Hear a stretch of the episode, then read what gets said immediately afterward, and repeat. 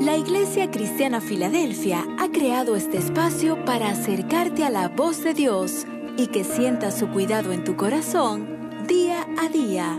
Iglesia Cristiana Filadelfia, un lugar de amor fraternal. El principio de la sabiduría es el temor de Jehová. Los insensatos desprecian la sabiduría y la enseñanza. Así consagraba el autor sagrado en Proverbios capítulo 1, verso 7, la afirmación fundamental, meridiana, aquel apotegma fundamental de la búsqueda espiritual del hombre, cuando se preguntaba por cuál debería ser la senda de la sabiduría y de la conducta prudente. El libro de Proverbios integra el temor de Jehová y nos lo proclama como uno de los baluartes fundamentales para que la conducta práctica, no solamente del individuo, sino también de los pueblos, pueda ser transversalizada por una experiencia auténticamente transformadora.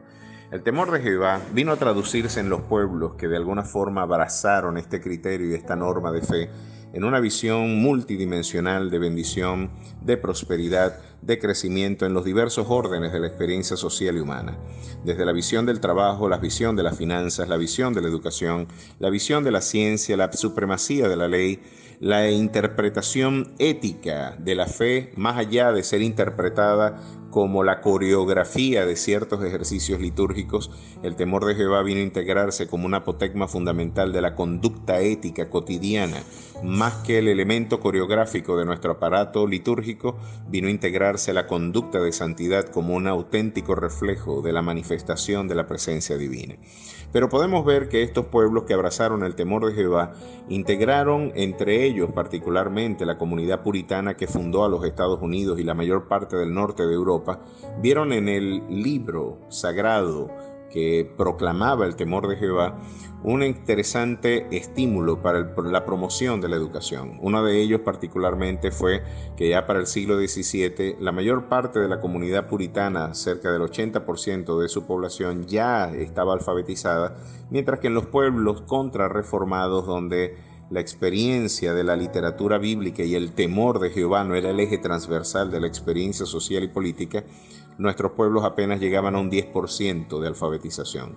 Esto se tradujo, por supuesto, en un pueblo alfabetizado, en un pueblo que logró un mayor ejercicio en términos de cultura y de competencias tecnocientíficas, que luego esa sedimentación cultural pudo traducirse también en desarrollo tecnocientífico y cultural. Y por supuesto, ese desarrollo tecnocientífico y cultural vendría también a, a traducirse en bienestar social, económico y político. La supremacía de la ley fue otro de los aspectos que caracterizó y distinguió a las comunidades que abrazaron al temor de Jehová. Más allá de la voz de los caudillos y de los líderes carismáticos, nos encontrábamos con un Dios que con su voz solemne nos enseñaba a abrazar el precepto de nuestro Dios como única norma infalible de fe y de conducta. Aquellos pueblos que abrazaron el temor de Jehová encontraron solaz, prosperidad, bendición y por supuesto la vida eterna de aquellos que acompañan la peregrinación de estos valores acompañados de la fe. Les habló el pastor Jorge Isea. Ha sido un gusto y un honor poder compartir este espacio con ustedes. Que Dios les bendiga.